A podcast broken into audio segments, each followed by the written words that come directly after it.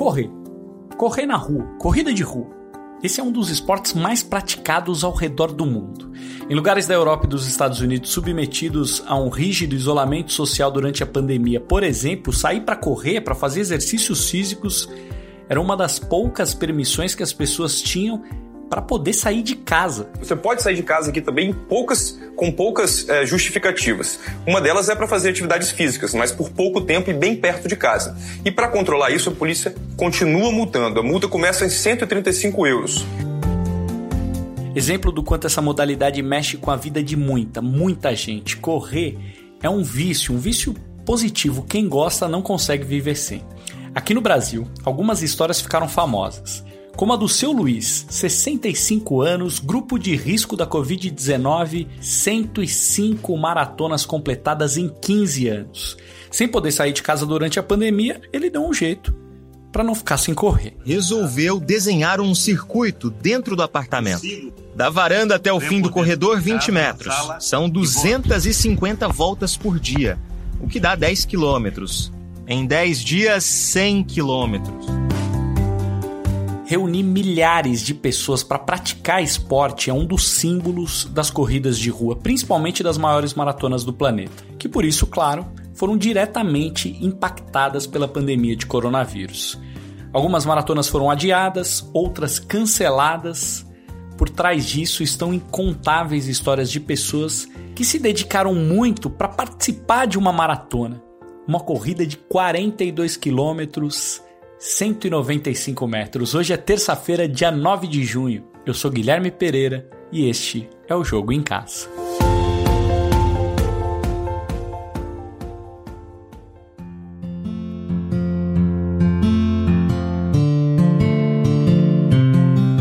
A gente vai começar o programa de hoje com a presença do jornalista Sérgio Xavier, que tem propriedade para falar sobre muitos assuntos, principalmente sobre corrida de rua e maratona. Serginho já escreveu muito sobre isso, completou 13 maratonas desde 2003, quando ele começou a participar desse tipo de prova.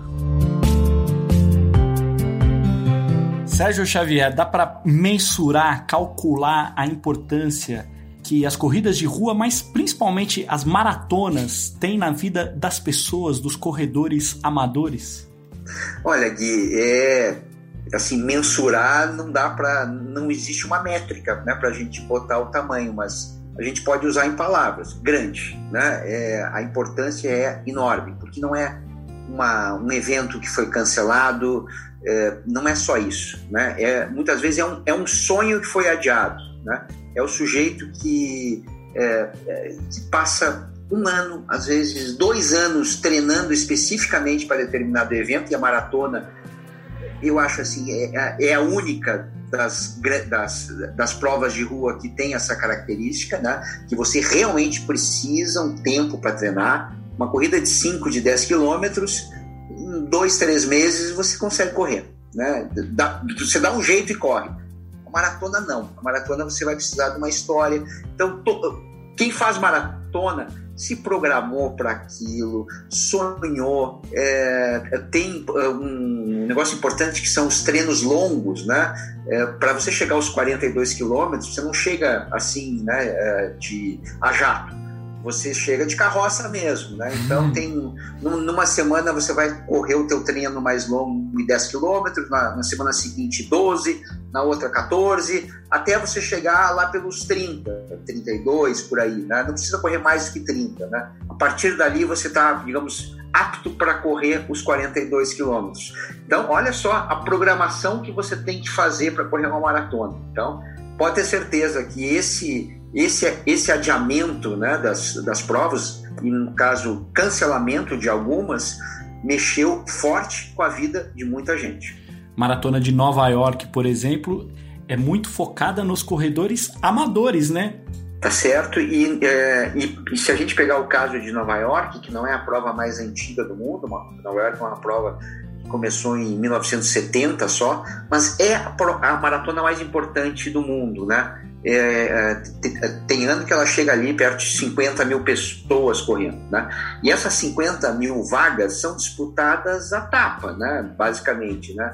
Ou, ou, por, ou por sorteio, ou é, é até dá para comprar, mas aí é caríssimo, né? É super complicado você conseguir a vaga. Para quem é uh, nova-iorquino, né, existe um negócio lá que, que por exemplo, a, a, Associação dos Corredores de Nova York, que organiza a prova, destina algumas vagas para uh, escolas. Né? Então dá lá uma vaga para a escola. O que, que a escola faz? Ela faz uma espécie de leilão da vaga. Né? Então, gente da escola, uh, beleza, eu vou arrecadar 10 mil dólares. E aí o cara vai dar um jeito, arrecada 10 mil dólares e dá os 10 mil dólares para a escola a escola compra uh, equipamento musical, compra, compra coisas que precisa, material escolar, de laboratório, etc. E aquele cara que conseguiu os 10 mil dólares numa vaquinha, ele, ele vira um herói da escola. Aí todo mundo da escola, no dia da maratona, vai estar tá lá num ponto determinado para torcer pelo cara. Então, a criancinha já nasce entendendo a lógica. Poxa, então maratona é um negócio de heróis, né?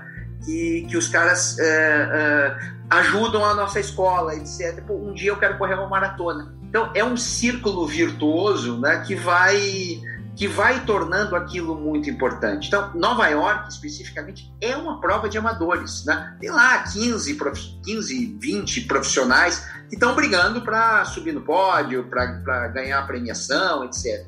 O resto todo é para é, fazer o seu melhor tempo, né? quer dizer, uma coisa de, de desafio, de superação. É, a primeira participação, tem muita gente que está é, é, se curando de doença, câncer, perdendo peso. Cada um tem uma história para estar tá lá. Então, na verdade, a Maratona Nova York é uma história de 40, 50, são 40, 50 mil histórias diferentes e, e não dá para dizer que uma é menos importante que a outra.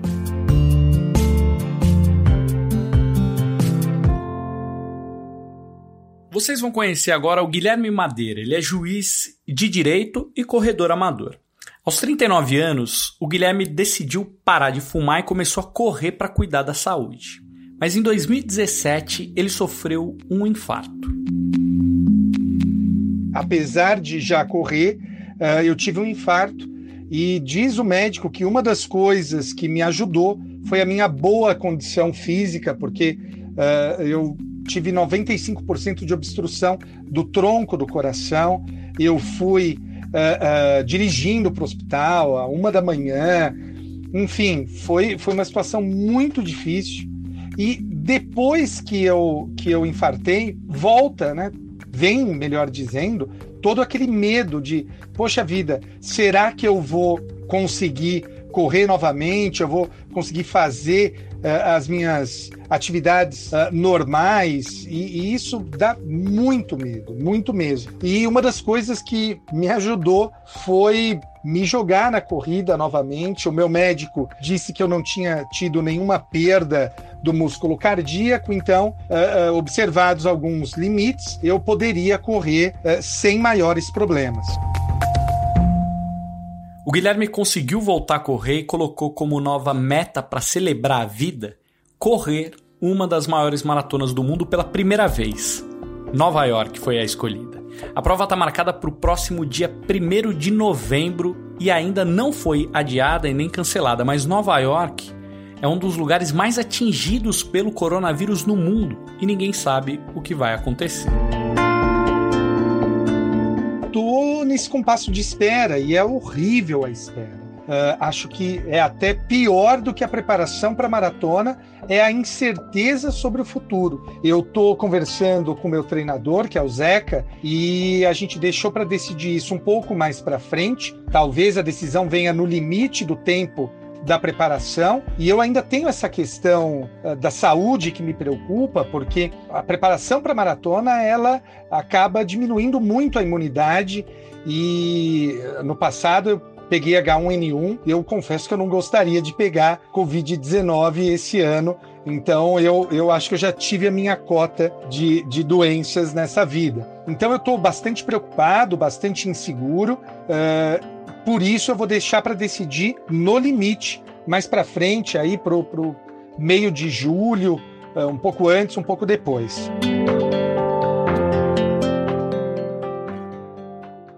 A Maratona de Nova York é uma das seis mais importantes do mundo. Com a ajuda do Sérgio Xavier, a gente vai contar quais são as outras e uma curiosidade de cada uma. Nova York é a prova do corredor amador, como a gente já mostrou. Agora vamos para a Maratona de Tóquio, no Japão. Nesse ano ela foi realizada no dia 1 de março, apenas com atletas profissionais e sem a presença do público. Que é uma maratona muito cara, né? No Japão é caríssimo, difícil, dificílima a inscrição né? E é uma maratona muito louca, né? Porque é, é limpíssima, ninguém joga copinho no chão, é, é, é, um você, você vive a cultura oriental em Tóquio no início do ano, uma maratona geralmente disputada ali no, no, frio. Maratona de Londres, no Reino Unido, foi adiada para o dia 4 de outubro, mas dificilmente ela vai poder ser realizada nessa data. Londres também inscrição dificílima, né? Mas uma prova maravilhosa, né? Londres é, é uma cidade incrível, uma maratona extremamente plana e por muitos anos Londres foi a, digamos assim, a capital do recorde mundial, né? Porque tinha muita premiação, né? E é uma maratona plana e disputada no frio ali, no, também ali nos primeiros meses do ano, então Londres era importante. Maratona de Chicago, nos Estados Unidos, por enquanto, confirmada para o dia 11 de outubro. Chicago também plana, uma prova super fácil de fazer, porque a logística é, é, é, é, não é complicada. Os hotéis ficam perto da largada e da chegada, que é o mesmo lugar. Maratona de Berlim, na Alemanha, estava marcada para o dia 27 de setembro, foi adiada, não foi cancelada, mas ainda não tem uma nova data confirmada. Berlim uh, plana e fria, linda também, né? E acabando ali no portão de Brandeburgo. Uh, muita gente na rua uh, em Chicago e muita gente na rua em Berlim também.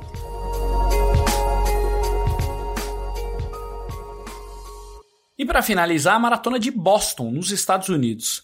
Mas sobre essa a gente vai contar um pouco mais. A maratona de Boston é a mais tradicional do mundo e é realizada desde 1897. Nesse ano ela estava marcada para abril, foi adiada, mas depois foi cancelada pela primeira vez na história. Vamos trazer mais um especialista no assunto, Iberê de Castro Dias, corredor amador, que já escreveu muito sobre corrida de rua. O Iberê tem 12 maratonas completadas entre os anos de 2007 e 2016. Iberê, começa contando para a gente a importância que tem a maratona de Boston e o impacto causado pelo cancelamento dessa maratona? A maratona de Boston é a maratona mais tradicional do mundo, né? É a única maratona que é, é que ocorre anualmente desde 1897. Então essa seria agora a centésima vigésima quarta edição.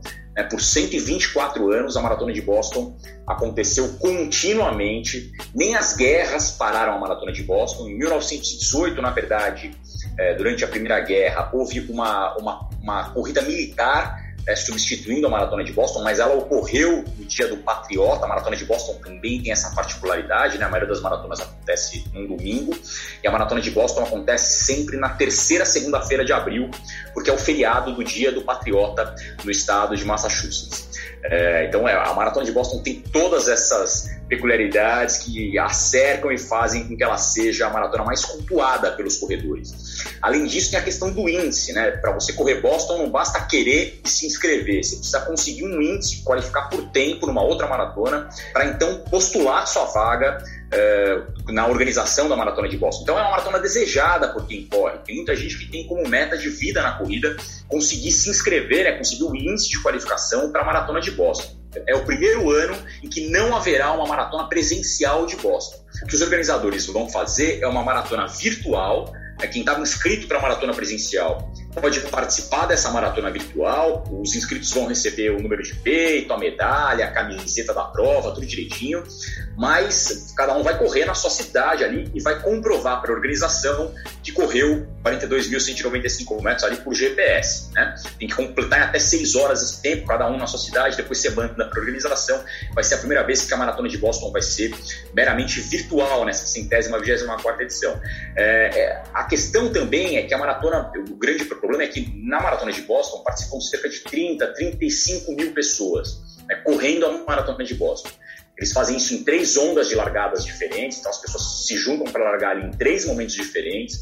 É, e além desses corredores todos, de 35 mil pessoas reunidas para correr, tem algumas questões logísticas que tornam realmente impossível essa é, a organização do evento no meio da pandemia. Primeiro que a largada não acontece em Boston, acontece em uma outra cidadezinha chamada Hoxton, é, no estado de Massachusetts. Então, a organização leva 35 mil corredores da cidade de Boston em ônibus escolares, aqueles ônibus americanos que a gente vê amarelos, que a gente vê nos filmes, é, tá até a largada. Imagina colocar 35 mil pessoas dentro de ônibus que vão ficar ali 40, 45 minutos no ônibus, todo mundo junto, o risco de contaminação. Além disso, quando todo mundo chega na vila dos atletas, está todo mundo junto ali embaixo de uma tenda, todo mundo junto de novo. É, aglomeração o tempo inteiro. É, e aí, na largada, todo mundo de novo junto, correndo, sei lá, na, na largada acho que é o pior momento, no momento que está todo mundo mais é, próximo um do outro. E mais que isso, o público da Maratona de Boston é impressionante. A gente corre é, 42 quilômetros, né? É uma estrada, praticamente uma linha reta de 42 quilômetros, é, passando por sete cidades do estado. E ao longo desses 42 quilômetros tem gente dos dois lados o tempo inteiro. Agora ficou. Já é difícil conseguir a classificação para a Maratona de Boston. Ficou ainda mais difícil conseguir para a Maratona de Boston em 2021, né, Ibeli? O problema é que agora, como a Maratona de Boston de 2020 não vai acontecer presencialmente, para a Maratona de Boston de 2021, a organização vai admitir todos os tempos que já eram admitidos para 2020. Então eles vão juntar os tempos de 2020 com os tempos de 2021, ou seja, aumentou muito a concorrência. O Martim Fernandes conversou com o empresário Daniel Torres, que estava classificado para a maratona de Boston. E qual foi o tamanho da tua bronca quando, quando essa pandemia se instalou e você ficou sabendo que não poderia correr a maratona? Então, bate aquele sentimento assim: lutei por um, um grande tempo, metade de 2019 inteiro treinando para fazer um, o, o tempo classificatório em Porto Alegre me abstendo de um monte de coisa em 2019. E aí também já começou 2020 em janeiro ali, começou os treinos para valer, mirando a prova. E aí chegou uma hora que já estava na incerteza de se teria ou não na primeira data, né, em abril. E aí só faltando um mês, que aí ela foi ela foi postergada para setembro. Nessa postergação eu já meio que desanimei, porque já estava difícil treinar, né, não estava estava complicado, eu já não acreditaria mais. Então aí eu resolvi ficar tranquilo também e deixar as coisas caminhar para uma próxima oportunidade. Eu ficou um sonho adiado para se Deus quiser em 2021 eu estar lá. E aí vai vai fazer todo o sacrifício que você fez ano passado, vai fazer de novo esse ano para correr no ano que vem? Com toda certeza, com toda certeza. Eu gosto da, de grandes distâncias, quero estar em Boston ano que vem e vou fazer todo o esforço possível para tempo, me esforçar, o dinheiro também, que não é uma prova barata, né? Ainda mais com o dólar alto. Vamos fazer esse esforço aí para poder participar com agora com 40 anos de idade. Você tomou algum prejuízo por não conseguir correr? É, não, não tomei o prejuízo não. Eu, só as passagens aéreas que não foi devolvido o dinheiro mas ficou com crédito para ser usado em dois anos, né? Então, por enquanto, eu não tive prejuízo, não. Entendi. Porque tal, pode ser que quando eu for remarcar a passagem, eu tenha que gastar mais, né? Não sei como é que as claro. passagens aéreas para lá vão voltar nos valores, né? Então, eu tô com crédito lá.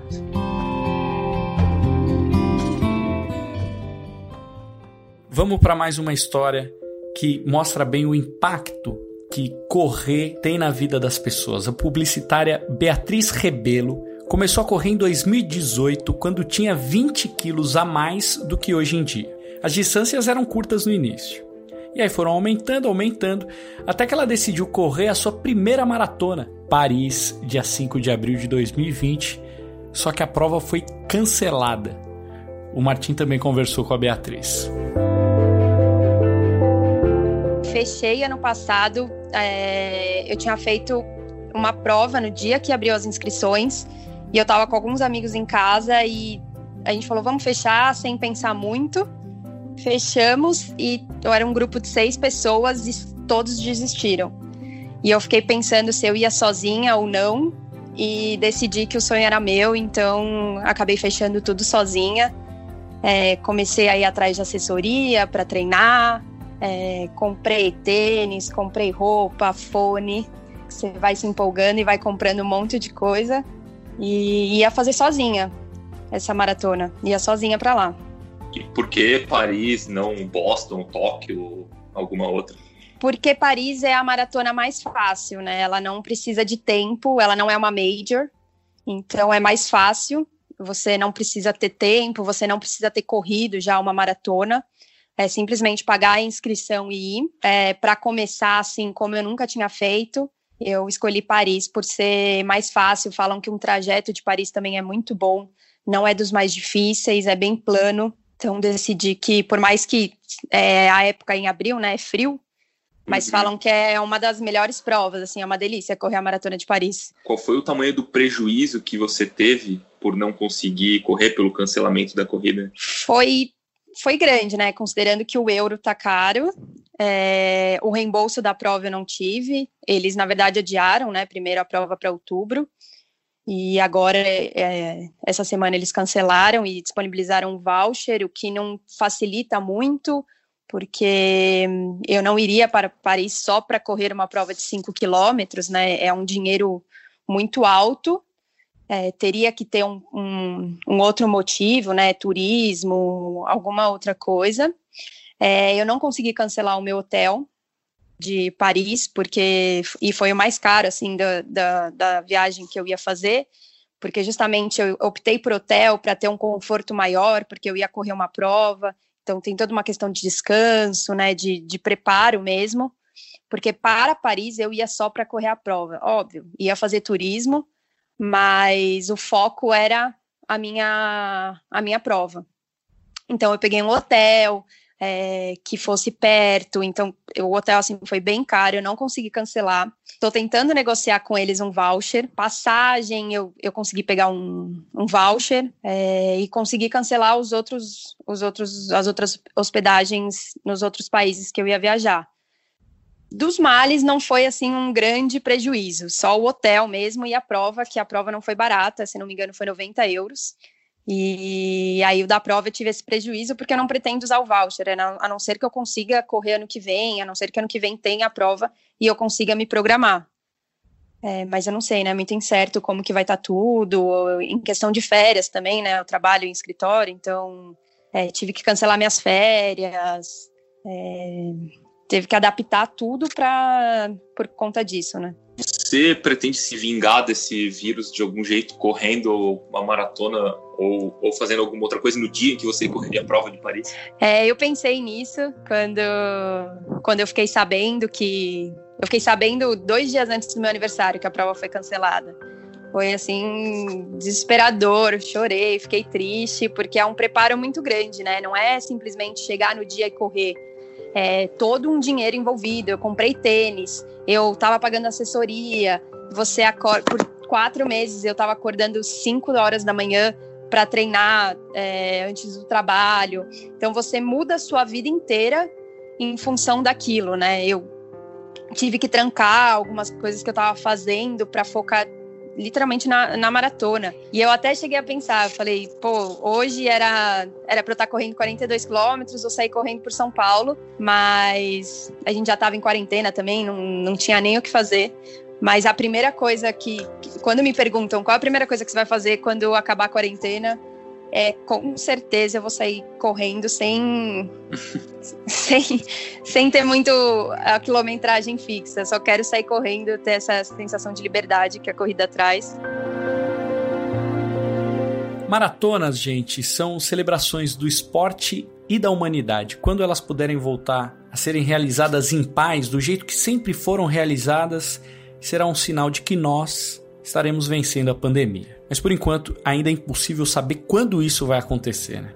De acordo com o Ministério da Saúde, 679 pessoas morreram nas últimas 24 horas no Brasil. Até aqui, são 37.134 mortes no total.